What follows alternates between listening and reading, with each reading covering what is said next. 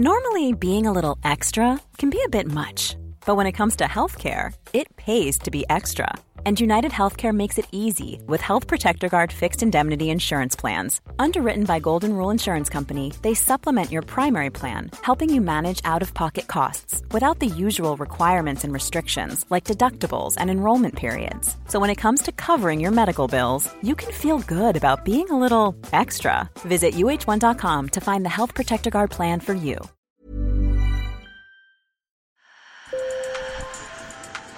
Bonjour. Hello. Hola. Marhaba. Sur le fil. Le podcast d'actu de l'AFP. Des nouvelles choisies pour vous sur notre fil info. Le pouvoir d'achat est une priorité pour une large majorité de Français. La quasi-totalité des candidats à l'élection présidentielle disent vouloir le défendre ou l'augmenter.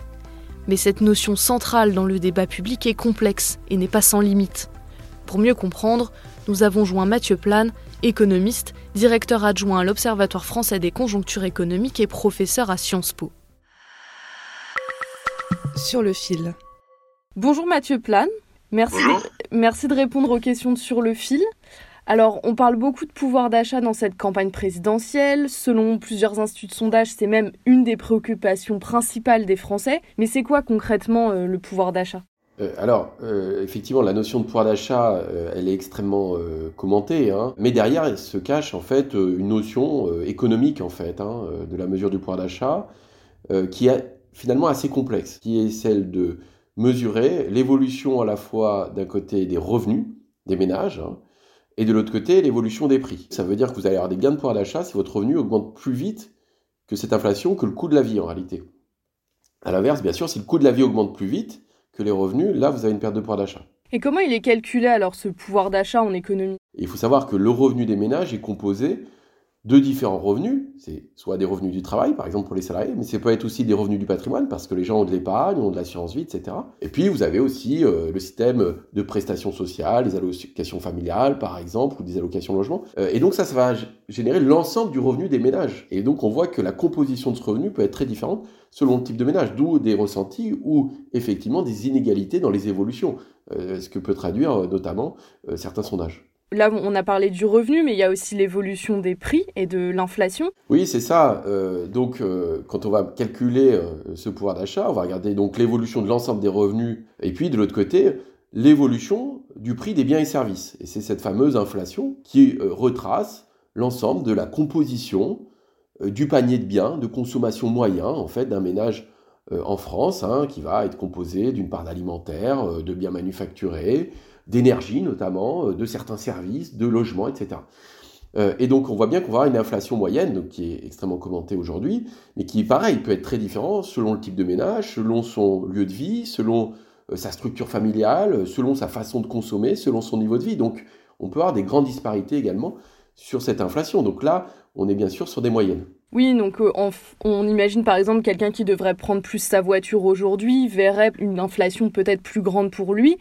Euh, mais aujourd'hui, la majorité présidentielle, elle défend son bilan en matière de pouvoir d'achat. Elle dit qu'il a augmenté, ce que les oppositions contestent en cette période de campagne électorale. Qui est-ce qu'on doit croire en fait euh, là-dedans? Quand on regarde les chiffres macroéconomiques, ce qu'on peut voir, c'est qu'effectivement, sur le quinquennat, hein, on va dire avant la guerre en Ukraine, globalement, on avait une hausse moyenne du pouvoir d'achat par individu, ce qu'on appelle des unités de consommation, de 0,9% par an. Euh, ça fait à peu près 300 euros euh, de plus par an par euh, unité de consommation. C'est significatif, mais ce qu'il faut savoir, c'est que ces 0,9%, ça représente plus ou moins la moyenne des 30 dernières années. Donc c'est pas non plus une augmentation historique, hein, et surtout ça efface pas les 10 années de difficultés sur le pouvoir d'achat. Donc ça va mieux, mais ça veut pas dire que ça va bien pour autant. Et surtout derrière, ces moyennes euh, cachent des disparités. Chacun n'a pas les mêmes évolutions selon que vous soyez cadre, que vous soyez ouvrier, soyez retraité, chômeur. Euh, vous n'allez pas avoir les mêmes évolutions de revenus. Euh, et puis vous n'êtes pas exposé à la même inflation. Et on le voit notamment avec les prix d'énergie.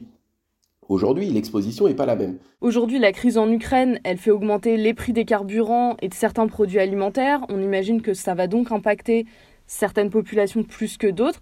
Mais est-ce que le pouvoir d'achat risque de se dégrader dans ce contexte-là? Oui, clairement. Euh, clairement, c'est-à-dire qu'on voit bien que notre étude, elle portait vraiment sur euh, la période du quinquennat euh, avant le déclenchement de la guerre en Ukraine. hein.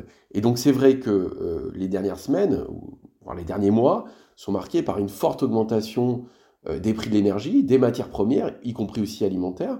Et donc, ça vient taper directement dans le portefeuille des ménages, parce que, en fait, c'est très difficile de substituer cette énergie. C'est-à-dire que vous avez besoin de vous déplacer, vous avez besoin de vous chauffer. Et on voit que les mécanismes de compensation ne sont pas immédiats. C'est-à-dire que, typiquement, les salaires ne vont pas augmenter immédiatement d'autant de cette augmentation des prix de l'énergie. Donc, dans un premier temps, ça fait une perte de pouvoir d'achat.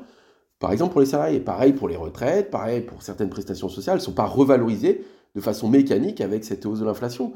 Donc effectivement, dans un premier temps, c'est forcément une perte de pouvoir d'achat pour les ménages. Et comment justement les gouvernements, on touche un petit peu à, ça, comment les gouvernements ils peuvent augmenter le pouvoir d'achat? Soit ça passe par la mécanique euh, euh, des salaires, hein, c'est-à-dire euh, supposons que les entreprises compensent en fait cette hausse de l'inflation et augmentent les salaires. Alors à ce moment-là, ça permet de compenser cette perte de pouvoir d'achat liée à la hausse de, l'inflation. Donc la question des salaires, elle est primordiale, bien sûr. Et puis, il y a des choix, des arbitrages qui vont être faits dans le système de la décision publique et politique de baisser certaines fiscalités ou de l'augmenter et vice-versa sur les prestations sociales. Donc c'est les deux leviers principaux, ça va être les revenus, les salaires et ces prestations, cette fiscalité. Et puis, dernier levier qui est un peu plus compliqué, c'est de jouer sur les prix. Et on le voit, c'est ce qu'essaye de faire le gouvernement aujourd'hui, en essayant de bloquer certains prix de l'énergie, hein, notamment. Donc on voit que les leviers sont multiples, soit c'est directement par des décisions publiques, soit c'est aussi par des décisions liées aux entreprises. Sur le fil revient demain. Merci de nous avoir écoutés et bonne journée.